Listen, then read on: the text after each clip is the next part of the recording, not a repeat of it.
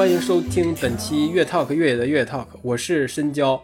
啊，这个关注我们的朋友其实都知道，我们在前段时间做了一个系列节目，就是跟上海的朋友聊天。就聊过之后，我是个人是非常的受到触动，就是大家能在那样特别不确定的环境下，都在还还维持着这个生活的一些秩序吧，就是特别的不容易。尤其是我生活在北京嘛，就此时此刻北京也正在经历着一个因为疫情的不受控制、缓慢增压的这么一个过程。那我我觉得我跟上海的这些朋友聊天，从某种程度上来说，也是舒缓了我个人的一个焦虑。所以我觉得这个这个这这个系列的聊天就非常的，嗯，对我来说也是意义重大的。那我做这这些对话，其实还有一些额外的想法，就是想测试一下，就是当嗯上海和疫情这两个关键词放在一起的时候，如果在我们这个节目里面聊的话，它有没有会不会受到一定的限制？那呃，结果证明它是让播，那我们就可以继续的要聊一些其他的，因为之前的那些朋友大部分都是以一个个人的身份，就是他们呃身份比较个人，所以就是从他们坚持运动的这个视角去切入啊。那这次呢，我觉得想拓展一下范围，就是跟一些在上海从事着体育运动相关行业的聊老板们聊聊天，因因为这些老板们其实跟。我之前聊到那些个人有一些他们不具备的特点，就是他们在呃处理个人危机的时候呢，他同时还要兼顾一下他人，也就是他的员工嘛，啊，以及我相信他们对未来可能还是会有一些呃，因为现状的改变，对未来有一些重新的设想，或者是要具体现在投入的工作是什么，我觉得特别有意思。我希望能够聊出来一些呃意料之外的东西，我很期待哈。今天我们是第请到的第二位老板，嗯，CK 老师。啊，C K 老师是一家嗯普拉提运动馆的一个创始人或者主理人吧，可以这么说。那我们请 C K 老师介绍一下自己，以及介绍一下他的那那家呃普拉提的场馆。深交你好，大家好，那我是 C K，然后我是上海 B C 普拉提的创始人，呃，然后我觉得感谢邀请，因为我觉得其实还蛮呃好的这么一个方式，通过。聊天跟大家分享一下，分分享一下我们自己的这种感受，所以我觉得就像你刚才说的，我觉得其实呃分享的时候，我觉得可能对我来说也是一个非常好的一个呃缓压，因为我觉得这个现在这种对这种分了两个月，对吧？我们其实我们从三月十八号开始第一个工作室分到现在，我觉得确实是我觉得啊说没有压力，我觉得是假的，所以我觉得感谢你的邀请，能够啊然后啊跟我一起，我们通过这个方式来。跟大家沟通和互动和分享，对我是一个，其实我觉得刚才你说的是啊，老板对吧？我觉得我个人认为，我首先是一个教练，然后我觉得是一个老师，然后我教了很多学生，教了很多客户锻炼，也教了很多教练，变成了教练，然后教更多的人锻炼，通过普拉提来训练，所以我觉得啊非常开心能够以这么一个身份来来做客我们的这个这个这个聊天室。呃，大大先跟大家提前说一下这个呃时间节点哈，现在是五月十六号，是星期一，就是距离可能最早一批在北在上海被封控的人，可能已经过去了两个月的时间，对吧？是啊，但是呃，CK 老师对对，CK 老师有一些特殊嘛，因为他。他是普拉提教练，需要在全国各地在飞，在做培训，在见客户，或者是在自己上课，对，有有这么一些呃特殊性，所以他是在呃在这个上海完全被封控之前，他是因为出差的原因暂时离开了上海，现在在青岛，所以 C K 老师可以跟我们说一下，就是您是呃那个时候是怎么是因为什么安排离开了上海？那那个时候大概是什么时候？当时上海的一些风控状况和大家的情绪是什么样的？那其实因为我是，其实我呃去年十月份就把全年的这个培训时间都已经设置好了，比如说啊三月份在呃三月初在深圳，三月中比如在呃那个福州，然后和上海，然后青岛，就我们就是我有两个身份，一个是在工作室教客户，一个就是教培训，教普拉提教练。那教培训就是会在不同的城市跑，所以刚好我觉得就是我们四月份在青岛有培训嘛，就是在封城的前一天，我觉得还好我。啊，是怕影响这边的培训，所以我就呃担心，万一分了四天，再加四天，再加四天，这么叠加上去，我肯定后面就受影响。那一个培训受影响，一延误或者一改期，我们整个培训的这个呃时间表都要大改动，所以就非常麻烦，非常复杂的一件事情。所以我就想，就是提前一天就就来了青岛，然后就刚刚好，我觉得，因为在来青岛之前，其实我们的培训已经。延期了，因为我们第一个店十八号就开始啊，然后闭店，然后嗯，上海的培训就已经开始呃，去已经比如说三月份的培训，三月底的培训，我们就已经往四月份移，四月份的培训往五月份，五月往六月份一直在往后延。然后呃，在上海，我三月呃二十二号就开始隔离了两天，那个我们就是呃，就我们整个小区就封闭了两天，然后说两天，然后后面又加了两天，后来又加了两天，所以一共分了六天。然后后来呃空了那两天呢，呃我就呃空了那两天。就刚好我在想，就是就是要要要考虑早一点安排的事儿出去，对的，还是还是就是再看看上海情况，因为上海我是没办法工作的，也是在家里头。其实，然后当时风控的小区还非常多，其实非常多，我们店也是关的非常多，所以我就在想，就就就这么一个情况就来了，带了两身衣服啊，没想到现在就是。四分说分四天，最后这四十天，这一个半月过去了，真的是五十天，马上六十天了。我觉得确实是，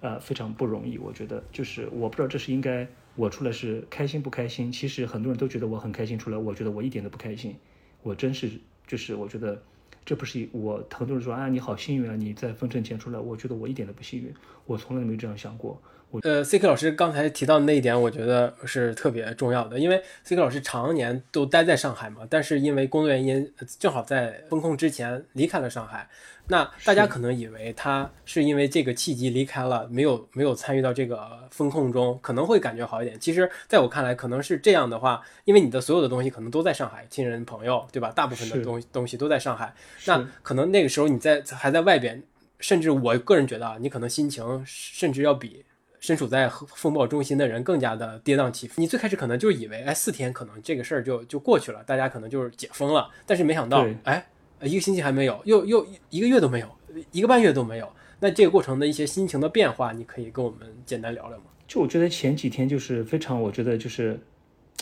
一看着那个数字就刷刷刷往上涨，我觉得就首先我就觉得是很紧张，因为这种不是一个好的势头，所以我就觉得，呃，我就担心嘛，就肯定。这不是说好像四天能够收得住的一个事情，解决了，对对，所以我就觉得就是果真，对吧？虽然也辟谣很多，但是这个辟谣辟的，我觉得，嗯，我觉得就是就是，我觉得我好希望这个 是真的，他辟真的是辟了一个谣，所以我觉得就是也很无奈，我觉得，我觉得更多的是无奈吧。我在想，我就一直在想，比如说，啊，他这么一个大的城市，对吧？两千五百人，我们都停摆。我到底能做什么？我到底我到底 能做些啥，对吧？然后我觉得这个人能做什么？对，对我就一直在想这个东西，所以我觉得我的心情是其实很前几天是非常低落的。我觉得前几天非常低落的，我就在想，哎，好，我因为我觉得太突然了，太突然了。我一直觉得，你看，我就嗯，就真的是活了四五十岁了。我觉得第一次就觉得好像，哎，怎么这个突然我们的这么。我一直我非常喜欢上海，我非常热爱上海。我在上海二十年了，我觉得跟上海过去这二十年成长的非常的非常的，我觉得开心，非常的快速，非常的就是有序。我觉得上海的变化过去二十年非常大，我觉得这也是中国过去的变化。我觉得非常的让我自豪，让我开心。我曾经有很多机会去美国，对吧？去美国，留在英国，留在新加坡、香港工作。的这么多机会，工作或者学习或者生活的机会，我最终在我就是也是纠结过好几次，要不要去，要不要留，要不要去，要不要留。那其实最终就是因为我觉得我太喜欢上海了。我的过去的二十年就是的普拉提跟上海的同步发展，因为普拉提也是个外来品，真的是我觉得国内刚起步，就还算很新的这么一个行业。所以我觉得我们过去的这十年、二十年非常不容易，所以我觉得我是坚决的要留在上海。我觉得上海是就是全世界最好的。这么一个城市，我觉得中国是非常舒服的，这么非常安全、非常舒服、非常有上升空间的这么一个环境。所以为什么我去呢？好像我们中国非常好。所以我我我我是，呃，这种感觉。但是就非常突然，这个当头一棒，我就觉得让我哎，这是怎么了？到底中间的一段时间，我就忙着跟我们的同事一起组织，是不是给我们的客户、给我们的学员做一些直播啊，做一些分享啊，就慢慢就忙起来，慢慢就会觉得就又好了一点。然后慢慢好一点呢，我现在就觉得这也过去一个半月、两个月了。最近呢，我觉得还斗志满满。我觉得，我就在想，没关系的，我可以等，他什么时候开我都可以接受，因为这不是我可以控制的。但是开了以后，我对上海还是有信心的，我还是非常觉得喜欢，我就其实我是迫不及待，我好想回去。我真的是这样想的，我觉得我回去还是我不会走的。包括我很多朋友也好，我的好朋友，啊，他们也是有几个就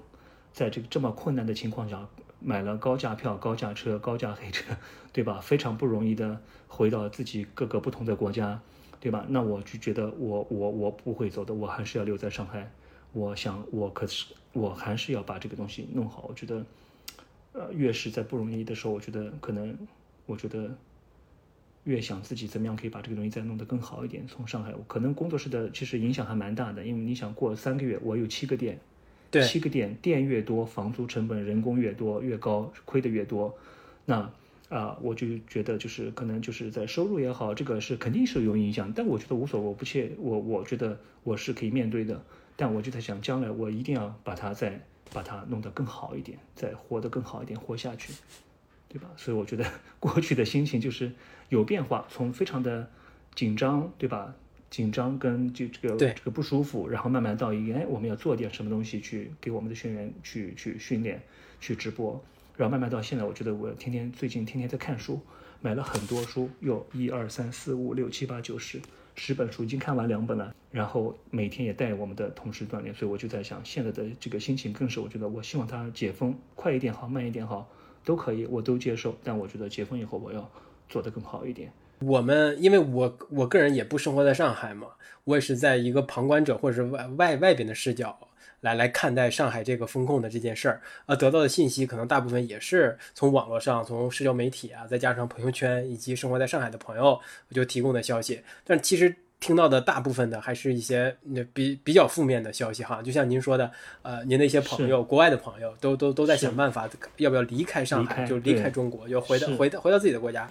啊，继续生活。但是您可能更多的还是哎，对上海还是有有信心的。这这个可能就就是涉及到一个一个问题，就是啊，您是除了。呃，除了跟我一样的信息获得渠道来源之外，也可能也会跟呃上海的朋友们，对吧？呃，上海的朋友和员工以及家人们也会聊天，他们也给你提供一些信息。那我想知道，就是您的这对上海的这个呃未来的发展的这么一个信心，呃，是是哪来的呢？你你可能是不是得到的信息要比我多呢？也得到了一些呃相对来说可能正面的一些信一些信息，例如什么上海的民众的一些一些反应啊。还有一些上海的，其实呃地社区啊，什么居委啊，也在在努力的面对这件事儿，会不会有一些正面的信息可以跟大家分享一下？对，我觉得就是呃，其实我觉得呃，前期一段时间在，就是我觉得我了解上海的信息也是更多从朋友圈呀，从朋友的这种分享中，从就是我觉得朋友们的分享中也是从各个居委会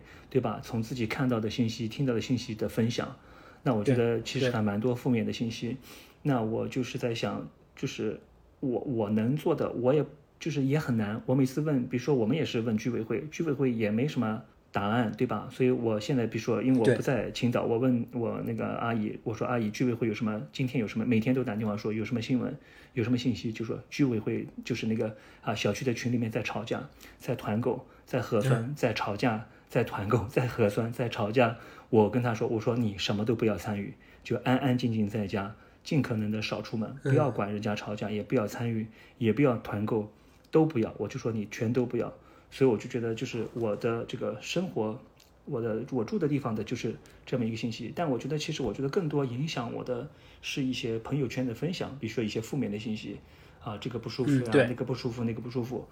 我就觉得就是就挺可惜的。我觉得，因为我。”呃，心目中的上海不是这样子的，心目中上的上海不是这样子的。但是我觉得，当我过了几天缓过了以后，我再想一想我们这个世世界这个社会，也看很多书，也看很多新闻，对吧？我觉得好像很可能社会就是这么的残酷，只是这个疫情把它放大了，让你摆在了你的眼前，被你看到了。但事实上，你觉得你生活的很幸福，你过得非常好，但其实也是有很多的人不一定有那么幸福的，他们过得不一定有那么好，不一定有那么。轻松，可能他们真的是很多压力，对吧？然后很不舒服。那有些人可能你生活中看到的都是有素养的人，但也有一些人是没素养，可能你没看到。所以我在想，可能这个疫情确实一个放大镜，就把人性好的地方，对吧？大家感动的团长也放得很大，对吧？那生活中其实我觉得大家能帮别人的人也蛮多的，对吧？可能你不觉得很多人帮过你，对，但是这个时候可能团长就是确实也放大，我觉得也非常好。那比如说不太好的那个事情也是一样，平时生活中是你是没机会见到的，你没看到，不代表它不存在。但这个时候，因为我们的信息都停了，都停摆了，我们可能只能看到那几件事情，就突然这个事情就放大，就非常的负面。所以我觉得可能。我所有看到信息都要保持百分之五十的五十的这个这个持怀疑态度，它是真的是是真的，你会怎么样分辨？是假的怎么分辨？我就觉得我也不能全信，也不能都不信，但我觉得我要保持我的这个独立的思考跟想法，对，所以我觉得要正常的面对这些好的跟不好的，啊，就是就是会有点像这种酸甜苦辣，对吧？我可能每个味道都会有一点，对，但是我觉得我们自己要去知道我是谁。然后我将来要干嘛？假如果这个不好的事情换了我，我会怎么样去处理，对吧？那个好的事情我会怎么样处理？那假如果我内心是我觉得这我不希望像负面信息这么处理的话，我希望可能通过我们每一个人去影响周边的人，特别是我们做老师的，当然影响不像明星不像。网红那么大，对吧？不像领导那么大，但是我觉得像我们这些普通人，不排除我们通过我们的努力，也可以影响身边的人，也可以做得好一点，也可以待人接物好一点，也可以帮助别人，在别人需要的时候，也可以伸出一只手，对吧？所以希望慢慢我们的社会再变得更好一点，再更好一点，所以减少这些，这是我觉得我们能做的，否则你干着急也没用，对吧？你发信息也没用，是的，是的，是的，分享也没用。我觉得就是踏踏实实的做好自己去。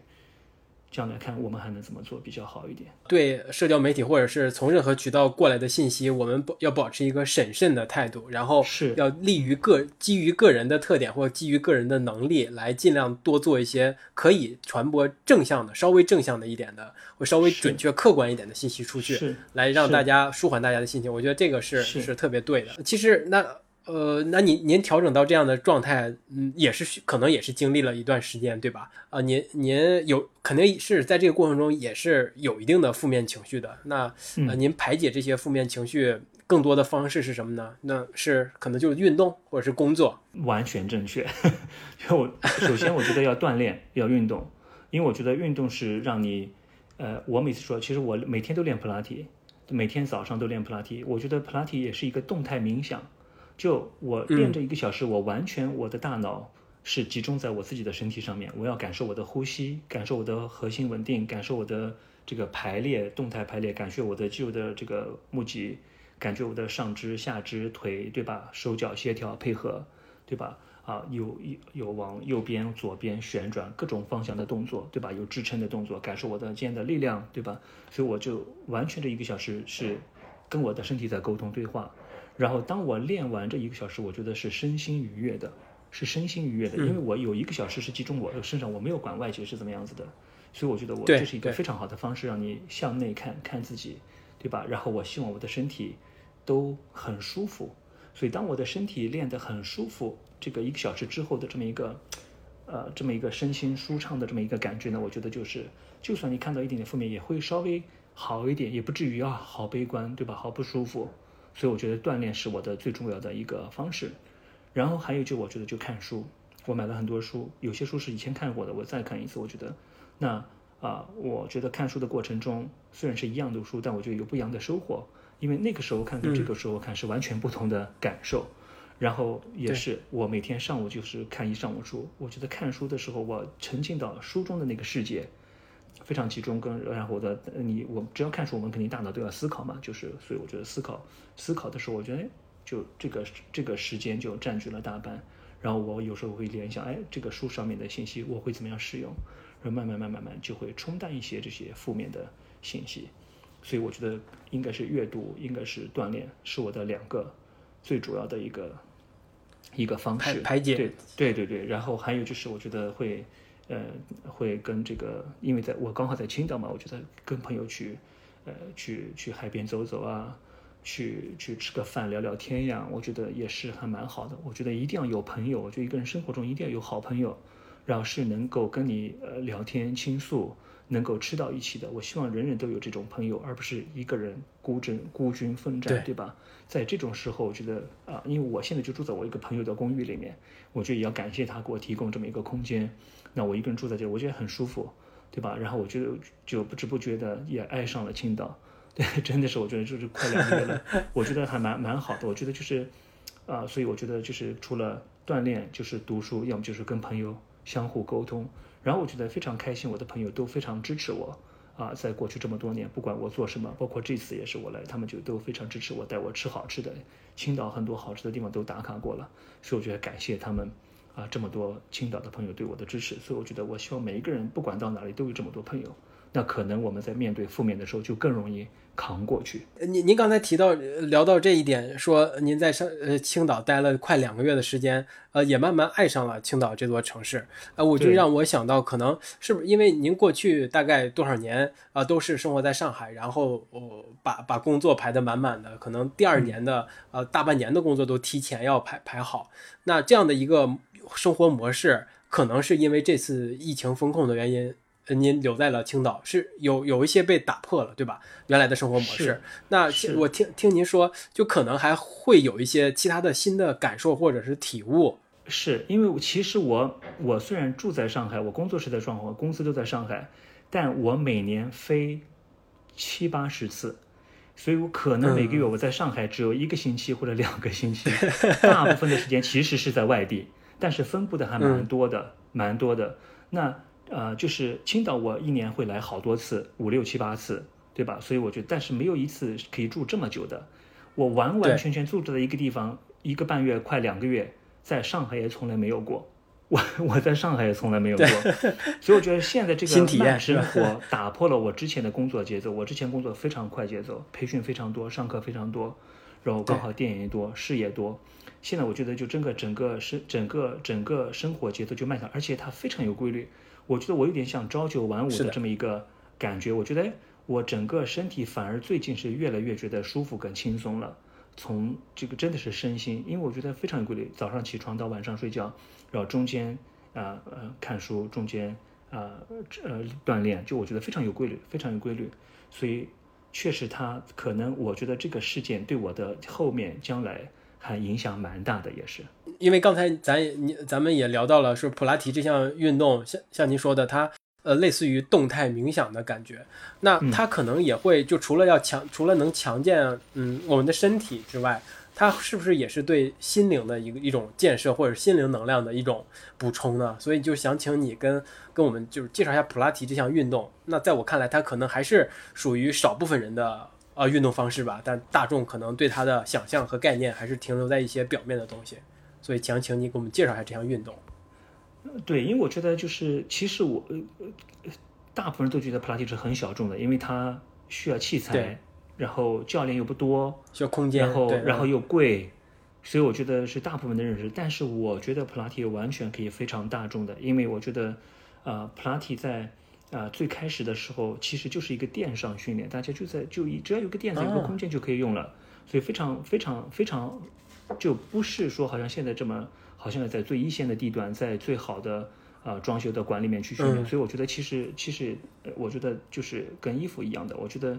有这个奢侈的，也有普通的，对吧？我希望是将来人人都可以消费得起普拉提，人人都可以有机会把普拉提带到他生活生活中来。那普拉提在发展到现在。经过这么多不同的老师去学习、去传播，其实都有他们自己的生活观加进来，所以可能真的一千个人眼里的普拉提都是有一千个不同的普拉提。那我对我对普拉提的理解，跟我的同学跟我一起学的人的对普拉提可能也是不一样的。那我就想分享一下我目前的状态。我我说，我每次说我希望普拉提是一个非常好的生活方式跟动作方式，能够帮到每一个人。那比如说。这个人去学了普拉提，我希望在生活中他可以使用到普拉提，然后普拉提可以帮到他生活的方方面面，而不是我，啊，我是一个客户，我一个星期去练一次普拉提，我只有在那里跟了一个小时练普拉提，其他我都没有普拉提，那我觉得这个是一个非常失败的普拉提。所以我现在我们讲的普拉提，那普拉提有普拉提老先生本来就有三个普拉提的原理，就是全人健康、全人投入跟呼吸。所以我觉得就是，但是不是每个人的呼吸品质都非常好，所以呼吸也是可以学习跟训练的，对吧？呼吸可以让你的整个身体状态非常好，你的身体状态好，你的呼吸状态好，也是可以有益于你你你的整个整个身心健康。然后你的身心健康了以后，你去做的一些事情跟做的一些决定都会有改变。所以你在是比，但是假如果你在非常紧张、非常不舒服、非常压抑，你肩也不舒服，下背又痛，这个时候你去做一件事情，对吧？你就很煎熬。但如果你的身轻如燕，对吧？呼吸很顺畅，脊椎也很灵活，又没有肩颈不舒服，对吧？然后你的跑的速度又快，对吧？这个时候，假如果你面对一个事情，你去处理，手到擒来。对吧？所以我觉得普拉提真的是也讲一些原则。那如那刚才是我说普拉提的三个原则：全人健康、全人投入和呼吸。那我因为我是 BC 普拉提，我自己创立这的这么一个这个普拉提品牌。那我的理解就是，我学了那么多普拉提，我觉得我在教我的客户过程中，其实是我的客户把我推到了这个对普拉提的理解上面来。因为我的客户就跟我说，我要肩膀不舒服，你要看看普拉提能不能帮忙，对吧？我下背痛。对吧？我想，我是一个运动员，我想提高我的动作表现，对吧？所以我觉得每个过去我，因为我已经真的是从零四年开始学普拉提，我是零一年当健身教练的，然后零四年学普拉提，一直到现在也这么多年了，二十年的教练经验，然后这普拉提也是有这个十七八年了，所以我就觉得这么多经验，我觉得其实不是说我想成为一个普拉提大师或者普拉提老师，是其实是我的客户把我推到了现在我所教的信息上面来，所以如果没有这个客户，就没有我。就没有这个普拉提，我觉得，所以我觉得我们的普拉提理念呢，我就讲六个原则。那一个是中轴延伸，中轴就是我们的整个脊椎，啊，脊椎呢把我们的头跟胸廓和我们的骨盆串在一起，对吧？我们这个轴心不正确呢，你就没有办法有很轻松的这么一个舒服的这么一个身体，所以我们就要就要教客户什么是中轴，对吧？然后在做动作的时候，我们我们要有好的轴心。然后第二个原则呢，就是要有好的呼吸。我们要教看客户啊，你是擅长胸式呼吸还是腹式呼吸啊？你的肋骨两边平衡不平衡，对吧？然后我会教你一个理想的呼吸，我们理想的呼吸叫横膈膜的呼吸。对我希望你是你的肋骨是可以往每个方向都有扩展的啊，横膈膜就像降落伞一样在我们的胸廓里面，所以我希望它是三百六十度都可以得到很好的训练，可以平衡你的整个身体。然后要有好的核心控制。核心就是比较连接我们的骨盆跟肋骨之间的这一段，对吧？然后其实我们还有蛮多小核心，我希望你的核心都非常的稳定，然后你的中轴呼吸核心稳定了以后，你就可以有好的我们叫第四个原则叫关节的解离，对，有好的肩解离，有好的髋解离，你就可以跑爬都没问题。那如果肩跟髋都没有好的解离呢，那你的身体就要代偿，就不舒服。然后要有好的这个脊椎的分解，那脊椎我们这么多节。往前、往后、往左、往右旋转，对吧？如果每一节都可以帮你平均缓压的工作，你的活动范围很大，你的这么一个这个这个运作就很轻松。那如果有一节是不动的话，那其他节就要多动，那也不舒服。那不动的那节将来长久就像锈掉了也不舒服，对吧？所以这是几个原则，还有一个叫排列。那我们的身体就是在这个地球上，地球是有引力的，对吧？然后我们要有排列的好的话呢，就可以抗压。可以缓压。如果我们的排列不正，就像一个建筑不正的话，那可能一个地震来，它就更容易 倒塌一点，对吧？那我们就是个行走的建筑，所以我们更需要动态排列。不是我们不是摆样子，好像看上去拍一张照片很整齐，不是的。我们需要动的过程中，你的关节还有好的排列，又有连接。那还有最后一个原则就是连接。我们叫大脑要控制我们身体的每一个部分。我们从小到大学了那么多东西，我们就没有机会学一下啊？原来我的啊。有肩胛，有如何使用身体，有手臂，如何使用身体？我的脊椎到底有几节？骨盆在哪里？髋在哪里？下肢在哪里？对吧？假如果你的你对你的身体都不了解，你怎么能保证你所有的训练是高效的，是对的？对吧？你只是模仿别人做了一个动作，你不是在真正的让你自己锻炼，对吧？所以我觉得就是很多人学了一个运动是学了个别人的运动，不是自己的。所以我们通过这六个原理，中轴延伸。呼吸、核心控制、关节解离、排列和连接，啊，六大原理让你的大脑可以完全掌控你的身体，去做出你想做的动作跟你想做的事情。然后你的大脑每天，比如说我每天锻炼，我的大脑每天都跟我的脚、膝盖、髋、核心、脊椎、肩带、手沟通一次。那比如说，我想问一下你，你今天跟你的右髋沟通过吗？你今天跟你的左脚的足弓沟通过吗？对吧？你今天跟你的，比如说左肩胛沟通过吗？你跟你右边的肋骨沟通过吗？就不一定，不一定，对吧？很多人就是反正我也动了动，动了个啥他也不知道，出了一身汗，出汗代表健康吗？不一定，对吧？所以我觉得普拉提是很多训练的基础。然后一般我们会有那么几个阶段，我们说无意识的无能力，比如很多人不舒服是无意识的，他也没有这个能力，那我就要通过教他，慢慢经过一段时间就变到有意识的无能力，他就知道啊原来是这样子的，但我还做不到。慢慢我可能要陪着他训练到有意识的有能力，他就啊老师说一下，你想一下，哎他自己想一下，他就能做到。那不想可能就又做不到了。慢慢要通过规律的训练改变到无意识的有能力，他想都不用想，他的脊椎就是中轴延伸的。呼吸就很饱满，对吧？他的排列都很好，他跑步的时候也没有不舒服，也不容易崴脚，对吧？所以这就是啊，把六大原则融到他的生活中去。我们每次说，真的是每天练一次普拉提，就是身体真的是非常舒服。我每次说，这不是个比赛项目，我不是每天要跟自己比赛，看我自己到底能极限在哪里。不是的，我是每天我的大脑跟我的身体沟通一下，我要我让我的每一个细胞都醒过来。都跟我的大脑有连接，然后就是每个人的身体都是一个团队啊，你的这个呃呃这个叫什么 headquarter 总部呢，就是在你的大脑，你的大脑发出指令让你去做这个做那个，你的身体要有连通，能够跟它有沟通，并且有很好的反馈，能够达到你想做的事情，呃，这就是一个团队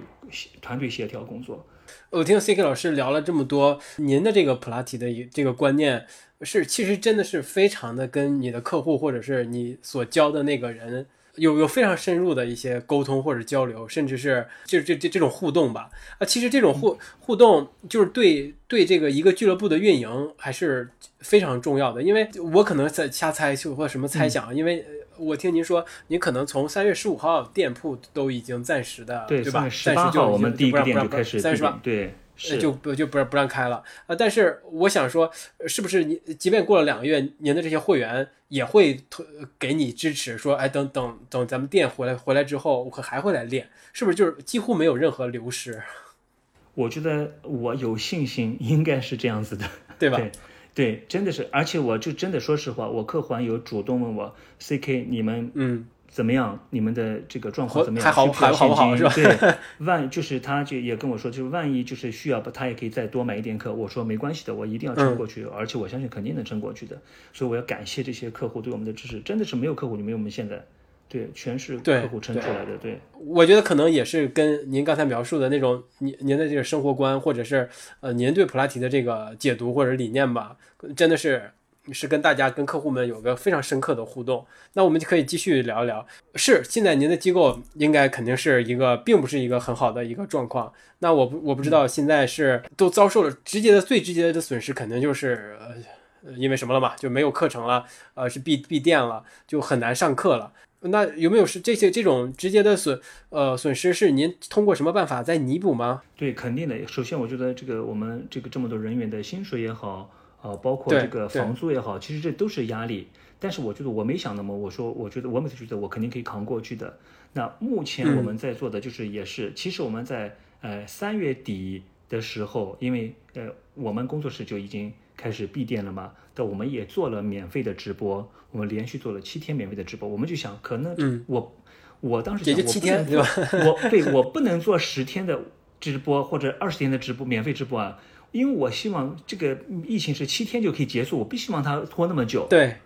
没想到七天完了以后，就是大家反馈非常好，我们连续七天的直播反馈非常好。但是呢，那个时候就要开始我们要居家了。我们我我们这个免费七天直播只有大概那么七八五六个小伙伴，五六个小伙伴是嗯这个小区是能够出入的，其他地方都是没办法出入的，在家的，对吧？有几个是前两天居家，后两天过来帮忙。所以我觉得也非常不容易。我们做了这个免费的直播，然后我们就想，哎，希望这个就可以尽快过去。然后我们直播反正也可以回放，我就想给我们客户们可以在家，可以你可以天天看就好了，跟着练就好了。嗯。然后没想到到呃到三月底到四月初开始，那我们就想啊，好像这个势头不对，势头不对。那我觉得实打实的，我们每个月的这个支出是蛮高的，对吧？然后我们虽然是免费的直播，但是我们。我们这个教练的薪水不能不付呀，对吧？是给大家是免费，但员工不能免费啊。对，员工不能免费。对，所以我在想，就是后来我们就出了这么一个就是收费的普拉提课程，所以我们每个星期做三次，就是每个星期做三，有时候做四次的这么一个收费课程来补贴一下。那包括我我们的教练团队，每个人都都就看大家的时间跟空间啊，这个技术支持的，对吧？有这个直播条件的，我们就可以直播。通过这个课程，通过我们的宣传，让更多人来参加这个课程，然后我们教练可以是有一些收入。所以，我们目前也做了那么也有小三十场了，应该是还蛮好的。那比如说我有一次直播，也是有一百五十个人差不多的观察量，那我们收费一百二十八一个人。对我觉得这个就是这个钱可以稍微补贴一下我们的这些教练。对，所以我觉得要感谢大家的支持。那这个直播的前期其实是不是每个人都？呃，理解的，他就说，哎呀，你我们都付那么多钱给你了，我们都买你那么多课，我们学院我们付了几万块学费给你，你还要收我的钱来直播？那我在想，平心而讲，其实我觉得啊，就不是说好像我是那个，好像我们现在就是一定要就是哎呀割羊毛，割羊对叫什么乳羊毛对吧？我说不是的，我是觉得就是我们真的，我们每一个课。我们的每一份收入，单都来自于我们每一个小时的教课分享、教课方向。我的我们的钱真的都是血汗钱，这不是一个啊，我坐这里点点手指头就刷一百万、刷两百万，不是的。我每一节课，我培训也是要吭哧吭哧从早上课上到晚，对吧？我在课工作室教课也是一个小时一个小时教客户，这个都很不容易、很不轻松的。所以我觉得，假如果就是我觉得大家能理解的话，那我觉得真的就更好了。当然，我觉得在上海，我们买非常的多客户是支持的，所以我觉得我们这个直播效果还不错，效果还不错。但是我也是希望，假如果有人知道的话，我觉得希望大家可以理解多一点，因为我觉得这个时候需要需要的是更多支持，对吧？所以需要更多支持。然后我觉得每一个教练都非常不容易。我有时候在说，你看我们在上海生活成本这么高，对吧？蛮多教练可能就只只能租在一个小房子里面。你想在一个小房子里关那么多天，是非常不容易的一件事情。我真的是希望我们的。呃，就是我们的人都能关注这些人，当然也不只是我们教练，我觉得可能其他工作，对吧？你这么多人，两千五百万的人口，有多少人大家都是住豪宅、住别墅的？没有的，很多人是住小房子，可能二十平方、三十平方的也多得不得了。这个时候，我觉得在这种环境下，对吧？这种空间下，嗯，非常不容易的，非常不容易。所以我觉得就是，呃，所以我就是想希望就是大家都能够。那真的是我觉得能够理解我们这个做法，能够支持我们教练也开心一点，也稍微有点收入，能够去花钱抢个菜。觉得 C C 哥老师这点特别有有关怀哈，看到不一定所有人都是。有很好的生生生活空间的，就尤其在风控的状况下，那他们经历的一些东西，可能比有拥有自己房子或者是拥有很大生存空间的那些人要要来的更更加艰难。那我就想想问问您，就是顺顺着这个想问您，就是您您的您的员工有没有一些跟跟在这个风控期间跟您有一些交流呢？说呃说他自己的当时的生活状况或者是心理状况啊，有没有一些嗯障碍，或者是有一些呃不好的不好的。呃，状态跟您倾诉，您又是怎么跟他们这个保持沟通交流以及支持鼓励的？对，就是一呃，就是沟通是一直都有的，但是就是比如说沟通的多的呢，呃，就是我觉得就是我们的我们每我们都有这个内训师啊，有每个就我们有呃每个店的这个我们叫班长，就是负责教组织教练活动的，我有关注他们，对我有关，我说你们一定要去关注你们每个店的几个教练，所以我希望给大家一个机会。就大家分别都各自去观察、关心一下身边人，所以当然我一般以前如果换我以前，我可能就是我每个去跟他们问一下，哎，你怎么样？你怎么样？你怎么样？那现在我就觉得我是一个大家长，我更希望我们的新的我们的内训师也好，我们的班长也好，我们的店长也好，我觉得我希望他们，我可以给他们一个方向，我说你去关心一下我们每个店的教练，我希望大家都可以彼此关心。所以我就又跟他们说，每个星期要记得要要要要关心一下，隔三差五要关心一下。那我也有特别关心，特别是我觉得我们这个我们也有教练，就是被阳的这个教练，对吧？就是我也很心疼。我每次就觉得，呃，压力刚开始的时候，我就觉得真的是，就是我觉得就很难受，非常难受。因为我觉得有的在家是没人理，有的在家是没人理，生病发烧。不舒服就自己扛过来了，没人理，就一个人在家。然后有的呢是阴性检测，然后被拉去方舱二十天，近二十天，这个就是，但是他没什么事，对吧？而且我，所以我就说，你看，就不同的遭遇，呃，就是我觉得这个时候也没人管，所以这也虽然是负面的信息，但是我们要面对。那我就是基本上我知道了这个情况，我每天都跟每一个这这个我们的被阳的这些呃同事有每天的沟通，我希望可以撑他们过去，因为我非常知道啊，每一个一如果你一个人在某一个地方这么混乱的这个世道下，然后呢在呃然后就又没吃的又没喝的举目无亲，对吧？然后然后我们教练都还蛮年轻的嘛，我就觉得他们也没见过这仗势。对吧？但不像我，我就活了个四五十岁了，我就觉得我走南闯北，对吧？也见了这么多人，这么多事，对吧？苦日子我也过过，好日子我也过过。但他们就刚开始教了没几年，对吧？新教练没受过这个罪呢，哈。所以我觉得，当他们听到跟我打电话，就真的时候马上就哭了。我觉得，呃，就还蛮不容易的，也是，对，对。所以我觉得就是我也跟我们的团队说，我就是想每就是每天要跟他们关心，就我再会去找他们的这种小姐妹，对吧？然后说记得每天要关心她一下，因为我觉得这个事情是，呃呃，因为我做一个动作教练，对吧？我天天教人家怎么样健康生活康复，那我也学很多不同的信息，我也学，呃，比如说学这些内脏器官呀，对吧？学什么各种啊什么筋膜学呀。那其实我们身体很多问题是情绪导致的，那情绪导致就是心理导致的，所以我觉得不要看这个小小的一个小事件，啊，对一个人将来的身体身心健康影响是非常大的，是非常大的。所以但是不一定他不一定说，但我觉得我每次都是看不同客户的身体，真的是这样子的。所以我希望我们的，呃，每一个人真的就是开开心心，身心健康。所以我是希望给他们不要留一个非常不太好的这么一个这么一个一个一个一个。呃，一个经历，所以我希望他们是可以在这种有能力，就我真的是这样想。我说我真的是，我觉得我们现在什么都不能做，我只能希望你一定要坚强，坚持下去，对吧？我希望他们也可以独立一点，对吧？经过这个东西，也不要全当成负面的。所以我说你要想，哎，你经过这个坎儿，你多多不容易。我说这肯定是会被写入历史的。我说你要你扛过来了，对吧？我们都扛过来了，是非常不容易的一件事情。所以我就觉得。这个是我觉得触对我触动比较大，因为我觉得这个我们的每一个员工跟我关系其实非常好。我觉得就是啊，就是我觉得是把他们当宝宝一样的，就可能就是基本上我就很少说，我基本上是从来不说很重的这些话啊，基本上就没有，我都是很温和的，我是鼓励型的这么一个啊这么一个老师，我喜欢鼓励别人，我喜欢啊给人家很多空间去发展。我不会条条框框的太多，当然确实我们我们工作室当然也有条条框框，但是我觉得就是我不会过度的局限每一个人，所以给他们很多方向跟空间。对，然后我觉得就是非常不容易。还有我觉得让我比较感动的是，我们也有组织，比如说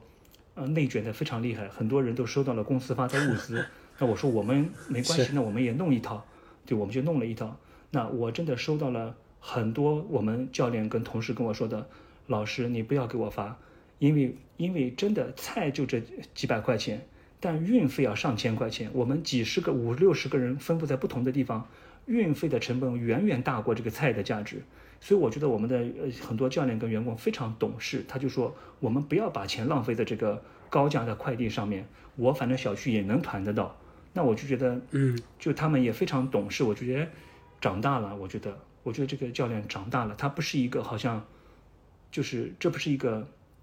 这种好像哎朝九晚五什么都不想的这么一个机械化的工作，他是一个有情感的人，我觉得他是一个开始关心人了，开始关心别人了。这这类型的人，我觉得才可以将来服务好我们的客户，他才有所成长跟有所发展。我觉得，所以我非常感谢我们身边的小伙伴是这么一群小伙伴，所以我就觉得还蛮不容易的，就是非常不容易。就是无论是您从就是那些客户主动跟您说，哎，想要可能续费，还是这些。呃，员工们，